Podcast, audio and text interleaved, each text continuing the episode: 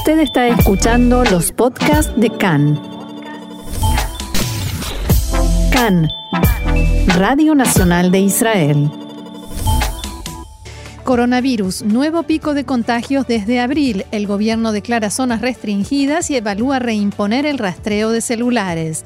Aumenta la presión a Israel para que cancele el plan de anexión desde la ONU como desde Europa. En la Casa Blanca debaten si habrá luz verde.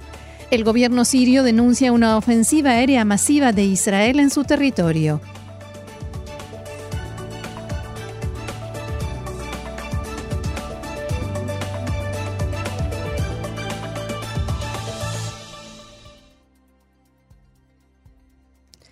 Vamos entonces al desarrollo de la información que comienza con coronavirus, porque ayer se registró una nueva máxima de contagios diarios de coronavirus en Israel, similar a las cifras registradas en el pico máximo producido durante la primera oleada, con 504 casos positivos en un día. El número de casos activos activos continúa elevándose y es ya de 5.392 personas, de las cuales 45 se encuentran en estado grave y 28 de ellos requieren de respiración artificial, mientras que la cifra de fallecidos por la enfermedad ascendió a 308. En el contexto del significativo y continuo incremento en los contagios diarios registrados, el gabinete de Corona aprobó anoche limitaciones de movimiento específicas para algunos barrios de las ciudades de Elad y Tiberíades que se convirtieron en importantes focos de contagio. Estas limitaciones entraron en vigencia hoy a las 8 de la mañana y tendrán efecto por al menos una semana hasta las 8 de la mañana del miércoles que viene. Sobre esto se expresaba anoche así el primer ministro Netanyahu.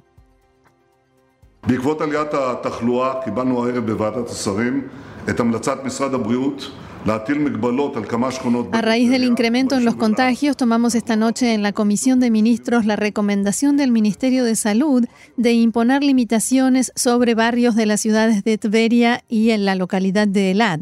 Mañana por la mañana evaluaremos otras localidades. El camino más seguro para detener la epidemia es que todos los ciudadanos de Israel utilicen mascarilla y guarden distanciamiento social. Cabe destacar que, sin embargo, en Tveria los colegios y comercios seguirán funcionando con normalidad, exceptuando calles específicas. La municipalidad justificó esto argumentando que no es necesario cerrar toda la ciudad, ya que los brotes de contagios están concentrados solamente en dos barrios ultraortodoxos y destacaron que según las investigaciones epidemiológicas, el 52% de los infectados se contagiaron en instituciones educativas ultraortodoxas. En la ciudad de Bnei Brak, que tiene uno de los índices de contagio más altos del país, la municipalidad anunció que se incrementarán fuertemente los controles y sanciones por incumplimiento de las normas de prevención. El ministro de Salud, Yuli Edelstein, se va a reunir en los próximos días con líderes de la comunidad ultraortodoxa para solicitarles que influyan en la población y los alienten a respetar las disposiciones del Ministerio de Salud. Y a raíz de la gran crítica pública por el drástico incremento en los contagios, el gobierno realiza hoy a esta hora una reunión de emergencia para tratar el asunto de devolver las actividades del Servicio de Seguridad, el Shabak, de rastreo y localización de enfermos y de quienes estuvieron en contacto con ellos mediante sus teléfonos celulares. Los ministros del gabinete de Corona ya habían decidido diseñar un sistema de frenos y contrapesos que regule las acciones del Shabak en esta materia. Por ejemplo, si la cifra diaria de infectados es de 100 personas o menos para el próximo domingo, la ley que permita nuevamente los rastreos del servicio de seguridad será removida de la agenda cosa que parece imposible, hay que decir, ya que ayer hubo más de 500 contagios. Si los contagios se mantienen o siguen subiendo, se llevará la legislación a la Knesset para que sea aprobada en dos etapas. En una primera instancia se aprobará la ley en la Knesset, pero esta no será activada hasta que el gobierno decida que las cifras de contagio lo ameritan. En una segunda instancia, si se considera justificado, la ley se activará y el Shabak volverá a realizar estas actividades. El objetivo es votar la ley antes de que se, se pretenda utilizar para que quede así disponible y pueda ser activada inmediatamente en caso de necesidad. Y por primera vez en todo el mundo se, se, probó con éxito en Israel una vacuna pasiva contra el COVID-19 aplicada en pacientes que ya portaban la enfermedad. En el Hospital Adasa de Jerusalén anunciaron anoche que fueron los primeros en el mundo que lograron tratar enfermos de coronavirus mediante la inyección de un anticuerpo llamado IgG que combate el COVID-19. Este proceso comenzó hace dos meses cuando en Adasa comenzaron a recolectar plasma de enfermos recuperados que contiene una gran cantidad de anticuerpos y empezaron a ser utilizados con éxito para tratar enfermos en estado grave. Estamos hablando de un logro único en el mundo, declaró el profesor Zeev Rothstein, que explicó, una de las pacientes a las que se les suministró la vacuna es una mujer joven que sufre de condiciones preexistentes que la colocan dentro de la población de riesgo, o sea, enfermedades preexistentes. Sus exámenes mostraron grave daño en sus pulmones y los tratamientos usuales no lograron mejorar su situación.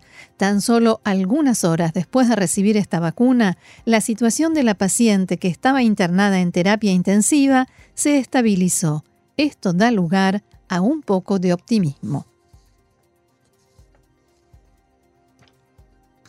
Cambiamos de tema. La agencia de noticias Reuters informó que los asesores de mayor rango del presidente de Estados Unidos, Donald Trump, comenzaron a discutir en las últimas horas sobre si dar luz verde al primer ministro Netanyahu y su plan de anexar asentamientos y el Valle del Jordán.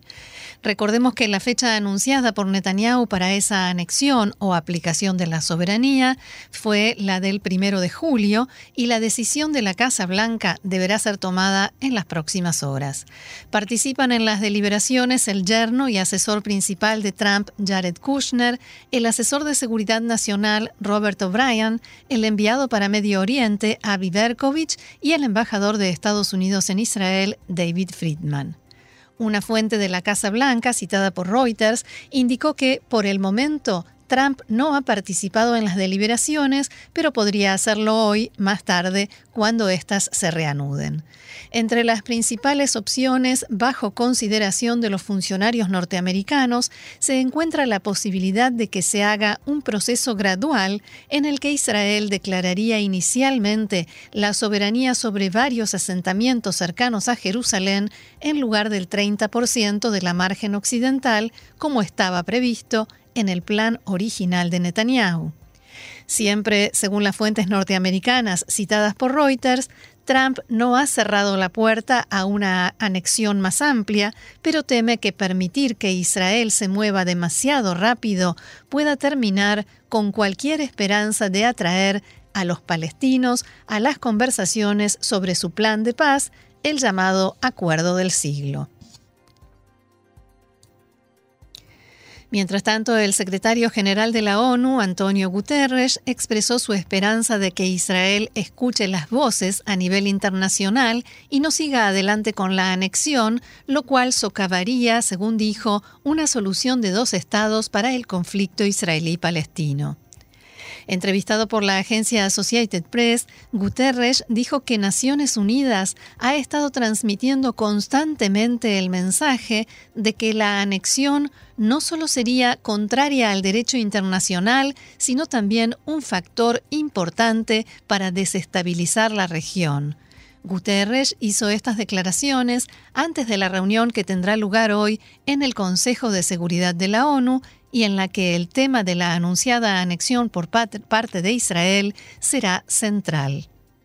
El secretario general de la ONU hablará en esta reunión antes de las exposiciones informativas del secretario general de la Liga Árabe, Ahmed Abul Reit, y del coordinador especial de la ONU para Oriente Medio, Nikolai Mladenov. Francia, que ocupa la presidencia del Consejo este mes, anunció que se espera que participen media docena de ministros de Asuntos Exteriores, junto con el ministro de Relaciones Exteriores palestino y el embajador de Israel ante la ONU. A propósito del embajador Israel en Naciones Unidas, Dani Danon declaró esta mañana a Cannes. Estoy seguro de que el primer ministro tomará la decisión correcta junto con el gobierno y nosotros defenderemos esa decisión en el ámbito internacional, que es un tema del que definitivamente se están ocupando a nivel internacional y sobre el cual muchos países se expresarán en esta sesión del Consejo de Seguridad.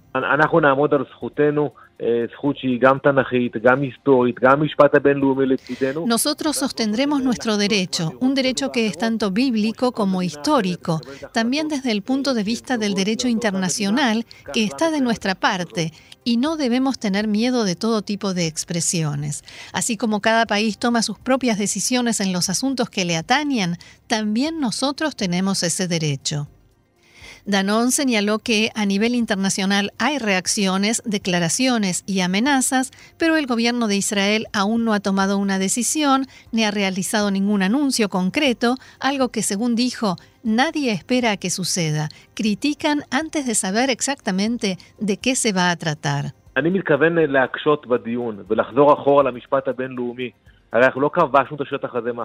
Pienso ponerle las cosas difíciles en el debate y recurrir al derecho internacional.